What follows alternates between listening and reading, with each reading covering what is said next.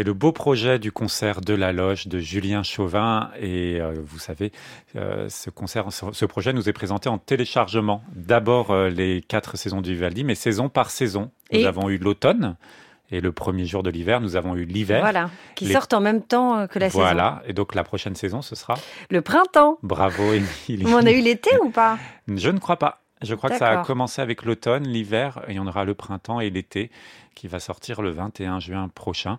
Et demain, sur France Musique, ces journées spéciales Vivaldi, ça va nous réchauffer avec cette saga musicale qu'on vous présentera, Vivaldi, les saisons du plaisir. Et nous, ici, dans En Piste, on voulait vous présenter donc la dernière version existante des quatre saisons, parce que c'est vrai que c'est une œuvre qu'on reçoit régulièrement dans notre émission. Et bien ici, c'est l'hiver, le concert de la loge et Julien Chauvin.